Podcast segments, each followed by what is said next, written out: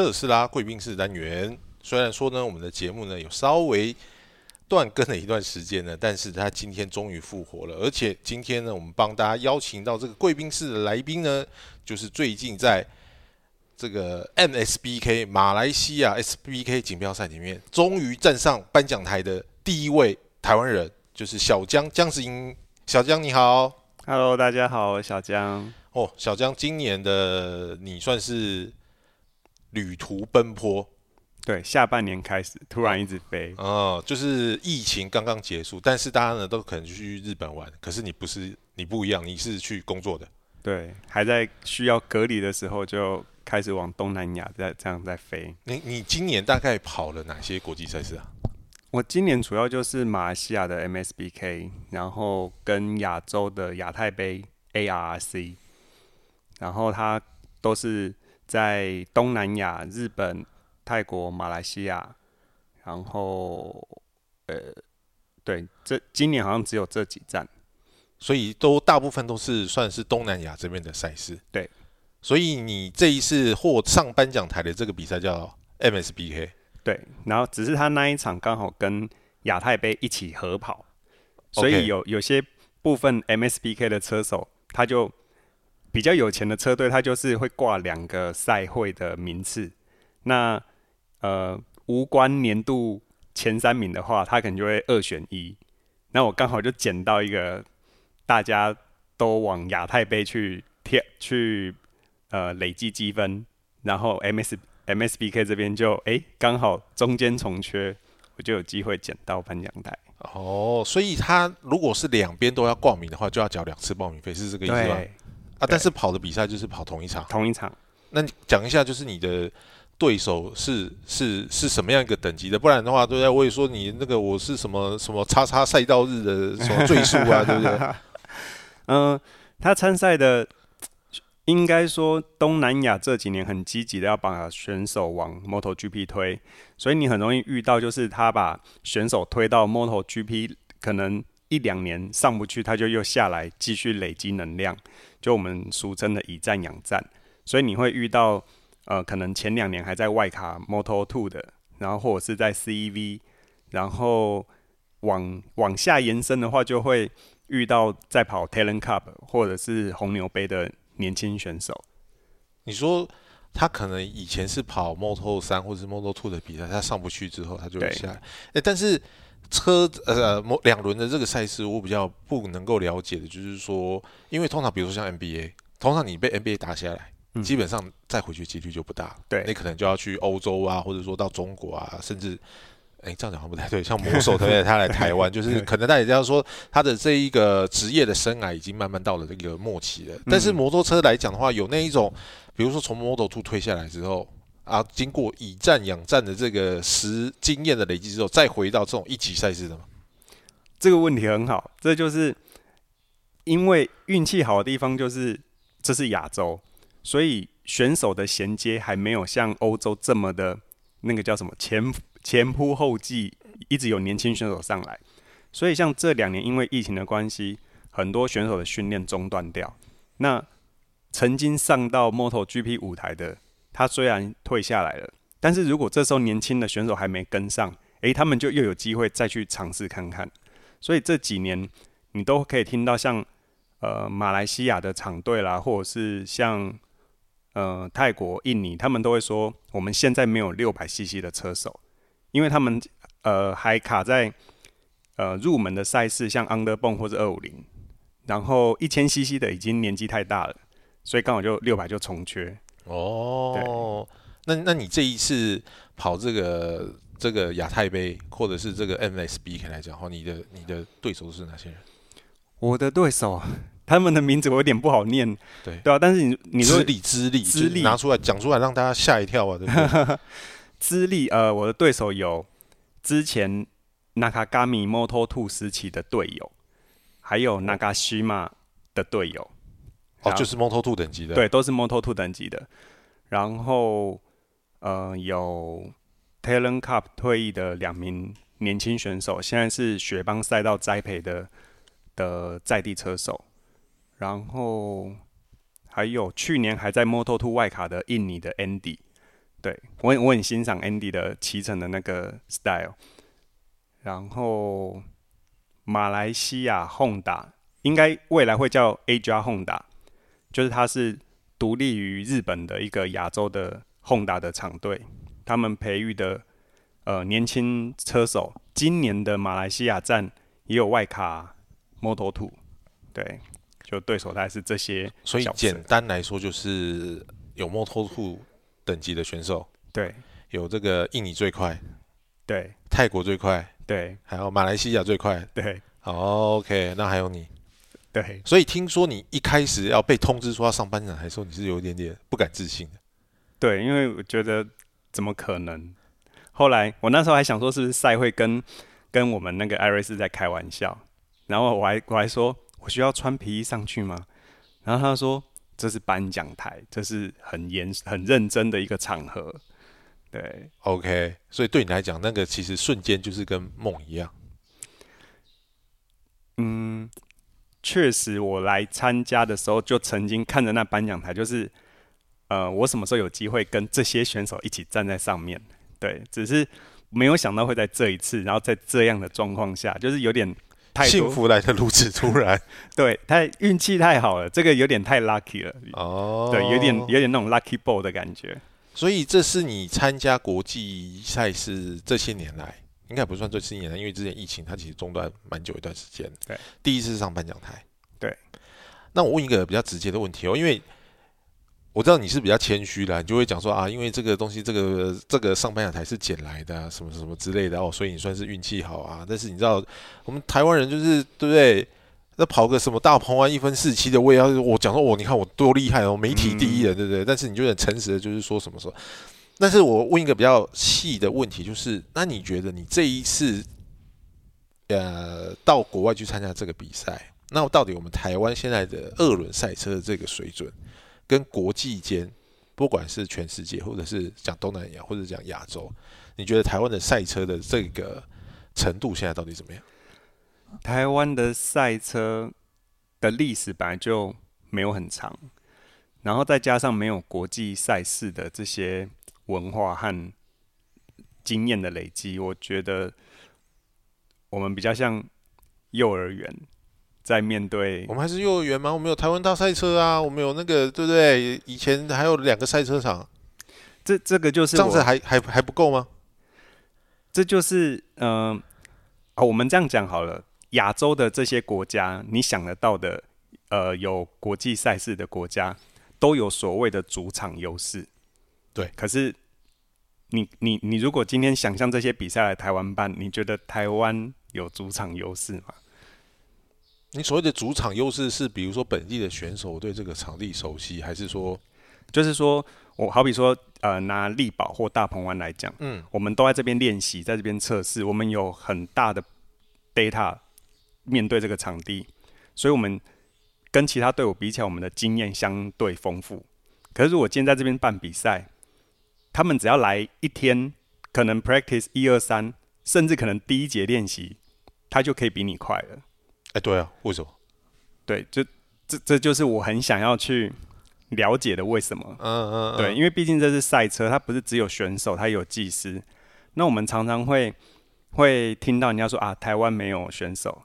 可是，其实，在国外，我也常听到他们说，我们没有选手，没没有厉害的选手，对啊。然后，当然，另外一面，我也会遇到很积极的车队，他们会说：“诶，我们我们今年比赛没有找到好的技师。”所以，我觉得这东西是相辅相成的。那这几年，你可以看到，可能有选手都很努力的要往外出走去学习，去增广见闻，但是。你很少听到有技师说：“哎，我想要去什么赛事去磨练，或者去取经，对吧？”我觉得这个是比较可惜的。哦，可是以前大家反而会觉得说，好像把一个车手推出去是难的，因为你要整合很多资源嘛。对。但是技师出去，可能因为我本身在台湾，有可能就是专业人才，所以相对的是简单一点点。可是照你刚才这样讲的话，反而是选手他蛮有心的，一直想要去。去外面去做一个培训，但是反而在技术或者是后勤资源这一块，就是台湾还其实是停留在过去，就是有点像是在台湾自己搞自己的这个概念，他反而去接触到国际赛事的这个这个机会反而是少。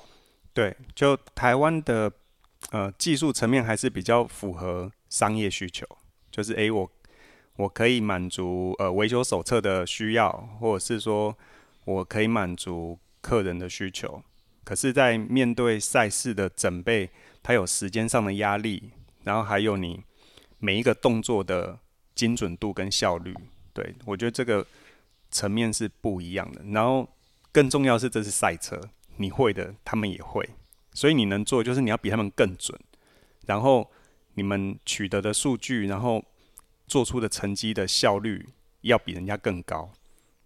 哦，好，那你呃，小江，你刚才讲到商业的这个东西，就是说，因为它也是有些商业考量。那你自己从这个比赛一开始，就是你参加国际赛里面，你现在也算是一个算是国际赛的算是前辈，你的这个经验算是多的了。我们必须坦白讲句实话，当然有一些也有蛮不错的这些选手，他过去也曾经去扣关这些国际赛，比如说像什么邱克龙或者是刘俊美之类之类。但你你自己累积了这么多经验来讲的话，就假设好，我今天有有一个比如说年轻人，他想要到国际性比赛，那你会建议他他应该要注意一些什么事情？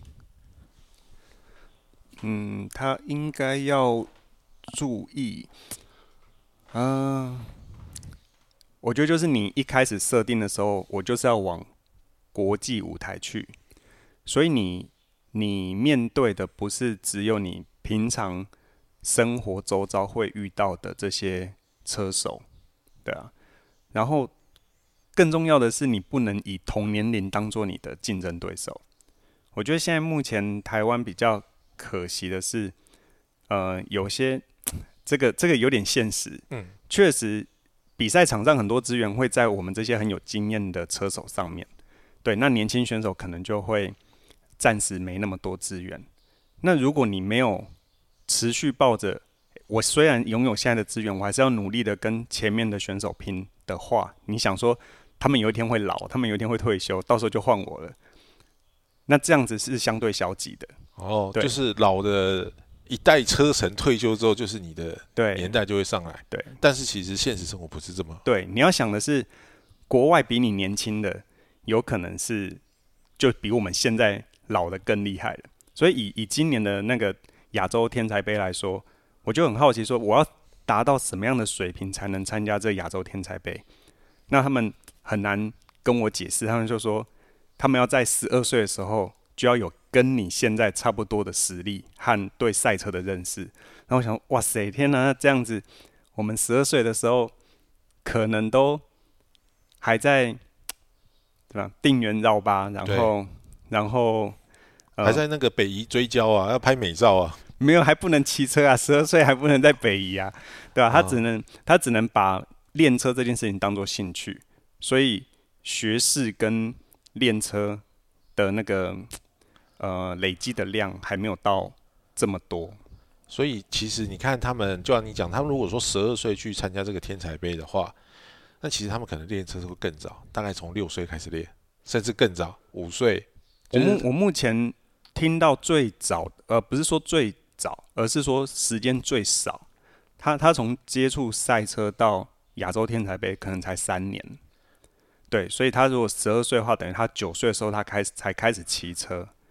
对，那这三年你要怎么样把一个选手这三年内就可以推到一个亚洲天才杯，而且而且他今年拿下亚洲天才杯的年度冠军，对啊，那这个是我们可以去思考的一个地方。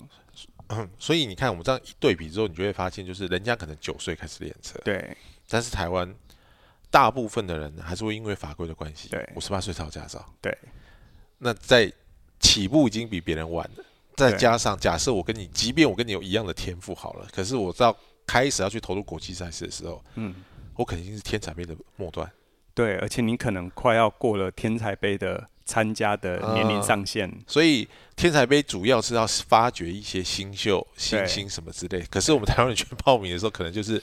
你已经准备要进入社会组的这个比赛，你不能再打这个青年杯的这个比赛。对对对。哦，那我觉得这其实是一个蛮蛮蛮严重的一个问题哦，就是有点像是先天不足，后天又又失调，那你要去追这个差异，其实是蛮困难。对，所以我觉得能呃，你要栽培这样的小朋友，你就必须要有远见。你要呃，你很难帮他建立一个环境，但是你有能力把他送到另外一个适合的环境，对啊，那那我觉得可能把选手往你就近的车队、就近的国家送，会是比较好的一个计划。这个是整体的一个概事嘛？那你可以跟大家分享，就是说，你为了要去参加这个国际赛，你自己做了多少的准备？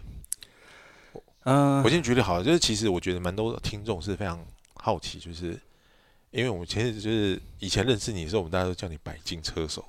啊，对，你为了要比赛，听说你瘦的非常多，对，这是这是这是旧新闻的嘛？这是旧新闻 对对这对啊，就嗯，因为我我一开始并不是为了要要到现在这样子的，所以等于说我的计划是很怎么讲，看事办事的。对，就是诶，我我我在我在 B 组有了成绩之后，想说哦，原来百金也是可以有成绩的。后来身对啊，上这样子很 OK 啊。因为我记得你第一年上加赛的时候，你也是百金车手，对。可是你那他那个呃小江那个时候其实就非常的快，快到就是我那时候的教练叫 Stephanie，Stephanie、还说就是就是因为你已经太快，所以我已经跟不上你，所以他他有些弯他是跑一半，他是对截弯，然后因为他要看切，西瓜，对他要看你后面的这个骑乘，那你教练都已经这么肯定你了，那你那就是代表说你就算是百斤你也骑得很快、啊，那为什么还要减肥？因为那时候我就看上了 A 组的这些选手。嗯，对，诶，我期待跟这些 A 组的选手一起比赛看看。那那在车辆条件大家差不多的情况下，你就只能往人的上面再去 push，对啊，所以就就想说，那我必须先把体重减下来，减少车子的负担，我才有机会。那那个时候你几公斤？那时候大概赛季期间大概是一百，一百，正好一百，对，嗯然后非赛季期间应该在一百零五，正负合理，这个合理。对。那你当初要准备要向 A 组挑战的时候，你你有给自己设定说我要减到多少？那时候，那时候我们看那个 GP 的那个平均的身高体重，大概就是落在落在六十五，大只一点的选手大概在七十五。啊、对，那因为我的身高在 GP 里面算高的，所以我就给给自己安慰，就是我大概就是六五以上，七十以下就好。对，所以我就设定大概在六八六八左右。那你有达成那个目标吗？有，我那时候那时候我们二零一六哎，二零一六的赛季结束，那我在二零一七的赛季开始前，大概三个多月，就从一百减到六十九。就你减减了三十一公斤啊！对，对，然后一开始刚减下来的时候，想说我的秒数要突飞猛猛进了，嗯，结果没有。想说哇塞，我三十公斤竟然只快不到一秒，想说到底是三十公斤等于是多载了一个，比如说高中的阿梅亚，就是他比较瘦小一点点，他大概就三十公斤而已一。袋半的水泥这样子。对，对。但是没有，但是没有，对，哦所以那时候就又有又陷入一个很困惑的地方。那那这样子到底到底是我的车的极限就这样，还是我的人的操作没有发挥它应该有的优势？对，然后就就又有另外一个功课要再去摸索，对啊，OK，所以我要奉劝就是听众朋友，就是你如果说对于赛车有梦想的，我觉得这个都是一件好事情。但是就是除了说你看到了他们在上面光鲜亮丽的这一些事情之外，其实你们其实是付出非常多的一个努力的。嗯，因为光是要减掉三十一公斤，因为我最近也在减肥，你就会发现就是你光是减掉几两公斤、三公斤，那都是一个很痛苦的一个过程，因为你一定要注意你的饮食吧，你一定要有很对充足的运动什么之类，那个非常大的一个困难，而且你是减掉三十一公斤，嗯。那其实是是是非常，我觉得那要有一个很强的意志力啦，嗯，对，对不对？因为我们常在讲说，其实运动不难，嗯，难的是你每天要有那个勇气去出门运动，然后持之以恒。对，其实你不要把你不要用意志力去去评断它，应该说你要有一个动机，嗯这个动机会 push 你做任何事情来达成它。嗯，对，你要找到那个动机。对啊，我以前有很多动机，就是我想要减肥啊，但是我通通常都是我跑步跑的第一天之后，到了第二天我就想说，嗯，今天下雨，嗯，就是明天要就是要加班要熬夜什么之类的，好吧，那今天算了，今天就让自己好过一点好了。但是就是因为这样子好过，嗯。所以我们就是没有办法上国际赛事。好了，那除了减重之外，嗯，那像你今年二零二二年去参加的这个一呃，算是半个赛季吗？嗯，还是算一整个赛季啊？半个赛季啊，半个赛季，半个赛季这样子，它的花费要多少钱？我大概一场赛事的花费大概在三十万台币，包含你的机票、住宿，然后车队的费用，还有报名费。车子用租的，对，车子用租的。一场三十万。对那你今年跑了几场？我今年跑了三场，所以就一百万，接近一百万，对，接近一百万。呃，一百万就没了。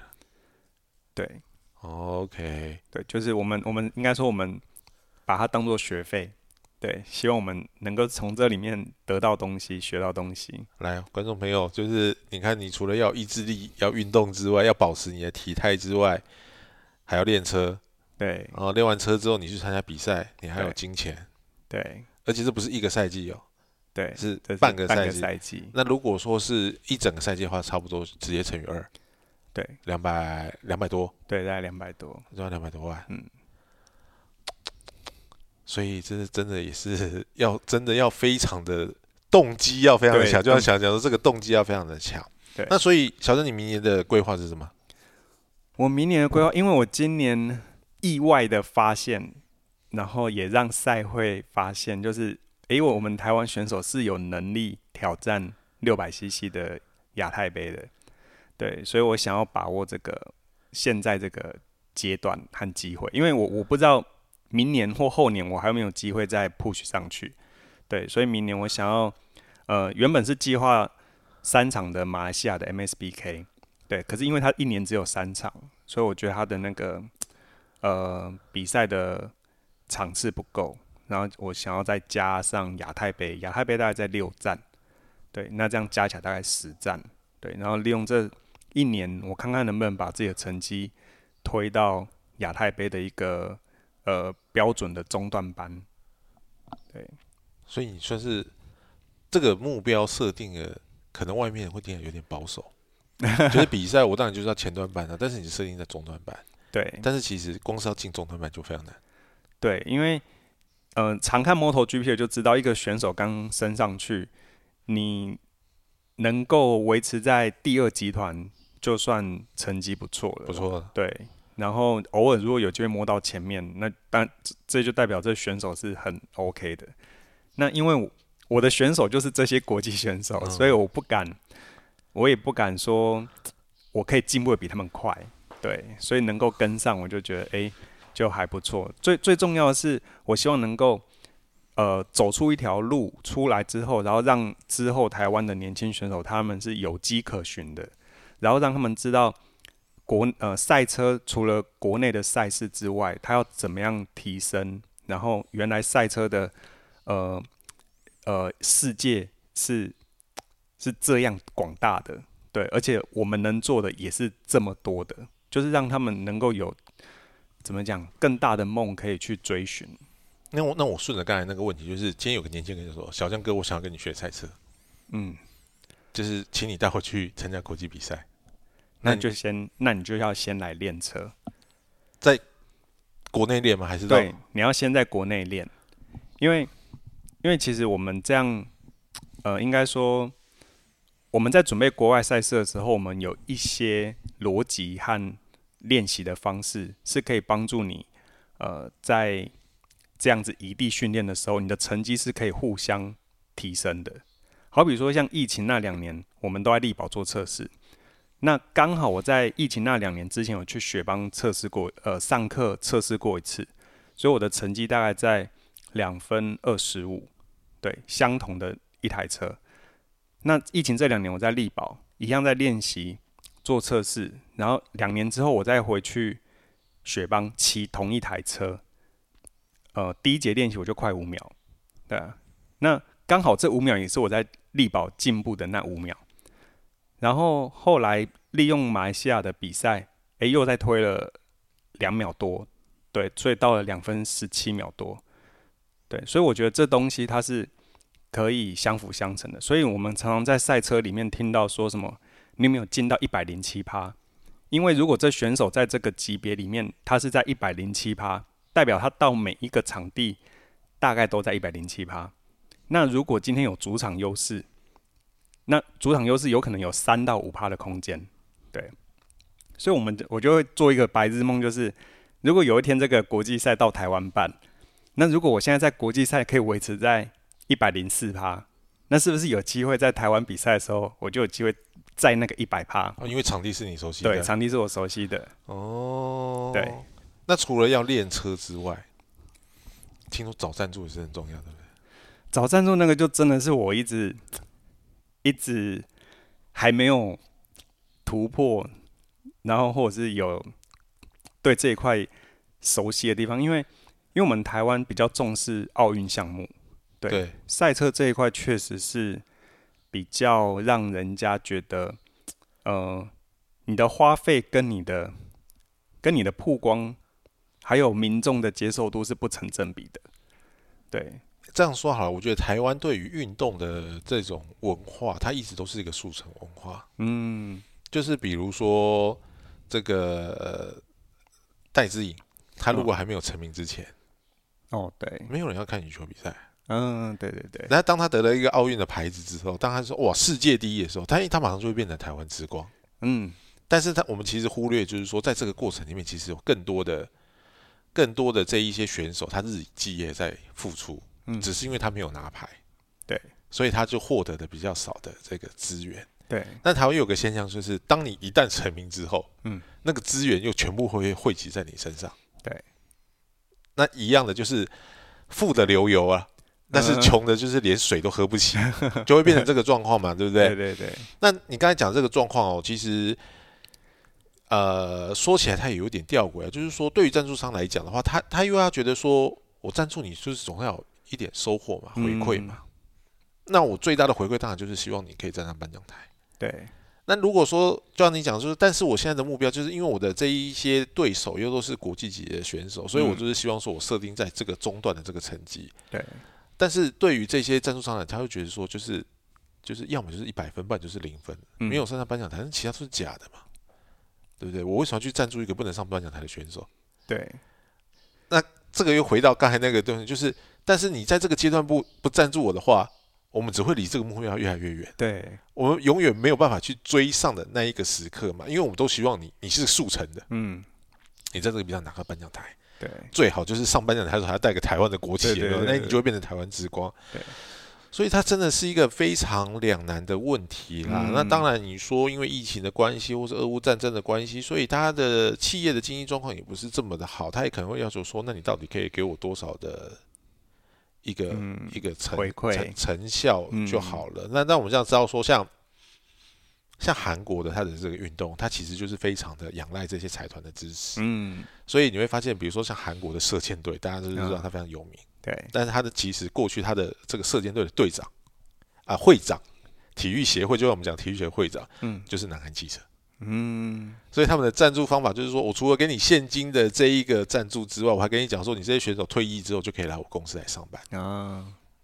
那他也利用到一些他们造车的这些工艺，比如说我用 VR，或者说我用这个风洞的这个实验，然后去矫正你的姿势，或者说三 D 模拟这个东西。嗯，它是一个相辅相成的一个东西。选手他也觉得有保障，但是对于台湾来讲的话，可能有时候厂商他可能就看得比较近。嗯，就比如说，假设我是个机油厂商，我赞助你，我机油可以多买几罐。对，对我说不赞助你，我还可以办一些经销商大会。对，我可以请个，对不对？我请个 show girl，对不对？到赛道日就是找这个车迷拍照，这个效果比你还好啊。对，我为什么要赞助你到国外比赛？对，你到国外比赛，你也不会找 show girl 拍照啊。对，所以这个就是，嗯，所以这就我们还在努力的地方。所以赞助对你来讲是一个蛮大的一个需要克服的一个课题。对，可我努努力不去想它。其实，因为赞助这东西，一方面就体现出我们目前国内对于运动赞助的文化上还没那么成熟，嗯，所以通常这个应该中间会有一个公关公司来运作这块东西啊，应该叫运动经济，到运动经济，对对。那因为还没有，那因为你车手除了要面对呃你怎么样的进步、怎么样的训练之外，对吧？其实我觉得我很难有心思再去思考说我要怎么在呃就是运动经济这一块。上面能够能够找出什么资源？嗯，对，因为它其实应该是一个产业链的。对，那可能台湾目前对运动经济比较有概念，大概就是篮球或者是棒球，就是我的经纪人可以去帮你谈到一个什么样的条件。对对对。当然，就是我因为我知道，像国外，它像日本，就是别人我是个足球员或者什么运动员，极极限运动来讲，我都可以去透过这个运动经纪公司。嗯。那当然，我成名之后，我的资源一定会更多。但是他就跟你谈说，哎，我需要什么样的赞助？我希望跟谁谈赞助？嗯，那或者说我在台湾的时候，你要帮我安排什么样的训练场地？嗯，或者是找谁来陪练这样子？对对对。那这个部分在台湾，它就是比较欠缺的，因为我必须讲句实在话，台湾有所谓的球员工会，嗯，也是这几年的事情。嗯，那如果说你这个运动又是一个相对冷门的运动来讲的话，那更不会有人想要去关注。这这一些事情的，对，所以我觉得这个也是年轻朋友，你想要投入这个运动来讲的话，你自己要有一个一个一个认知啦。因为我之前也跟我的同业在聊，就是过去媒体有推出一个就是平民赛车手的计划，然后我就说，就是他本来那个平民就是平均的平嘛，平民大家都可以来参加，但是我就跟那个朋友讲说。的确是有平民赛车手了，但是那个平绝对不是那个平均的平，是贫穷的贫啊。对，因为赛车绝对不平民。对，赛车是一个很复杂的运动。对，你今天去看那一些 F1 的车手，嗯，他们绝对都是有钱人。对，那 MotoGP 好一点点，嗯，因为摩托车的成本相对低一点点，嗯，所以他们可能有一些，就像你讲，就是 他以前也是那种阿迪亚出来的，没有，就是在。家里后院那飘来飘去的，白手起家的这样。对对对对，所以他可能有办法这样子一路到国际赛什么什么什么什么之类的。但是你会发现在 F1 里面，绝大部分一定都是贵公子。嗯，对，因为他们早期要投入的东西一定比较多。嗯，就比如说我们讲的像像那个谁，我们讲二轮哈，K C Stone，K C Stone 其实家里也蛮有钱。对。因为他很早的时候，他爸妈就把他带到去可以练车。对，先带到英国，对，然后西班牙。但是你回过来想，这样虽然说他们都是欧系人种，但是要做这个事情，他是要有金钱在后面支撑的。对，你父母亲不上班吗？对对对，对不对？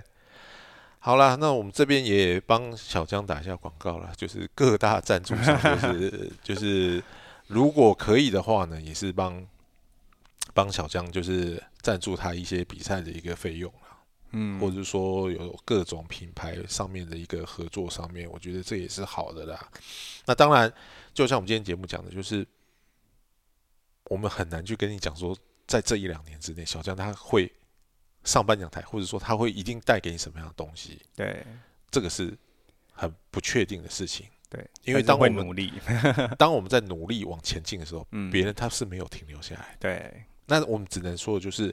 如果说我们希望在赛车的这一个环境上面能够不要说超越，至少我们要先跟上让人家脚步的时候，那这个是一个必要的投资。对，你不去做这个投资的话，我们永远都是说，我们永远都是赛车沙漠。嗯，赛车沙漠这个东西有时候也不尽然只是政府的责任。对，除了赛车场之外，我现在有赛车场，大鹏也回来，我有两个了。嗯，那我们赛车环境有变好吗？对，这个会是下一下一个阶段大家会讨论的一个话题，对不对？所以我觉得赛车除了说要有车手、要有要有场地之外，我觉得很重要一个就是你对于运动的这个文化的内涵，嗯，有没有改变？对，如果你还是觉得说赛车就是彪仔，嗯，赛车就是有钱人在玩的，公子哥在玩的，那我们的文化永远就是停留在这一段。对。你就是永远停留在烧胎啊，就是在这边让我马路上狂奔啊，就是乱窜的这样子。